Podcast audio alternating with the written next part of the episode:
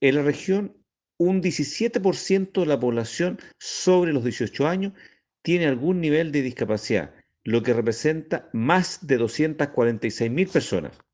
Esperamos, con esta aprobación, dar un gran respaldo al trabajo que realiza Senadis, complementando los fondos que entrega el Ministerio de Desarrollo Social. El Consejo Regional, una vez más, ha dado muestra de su compromiso social respaldando esta iniciativa que veníamos tramitando hace meses.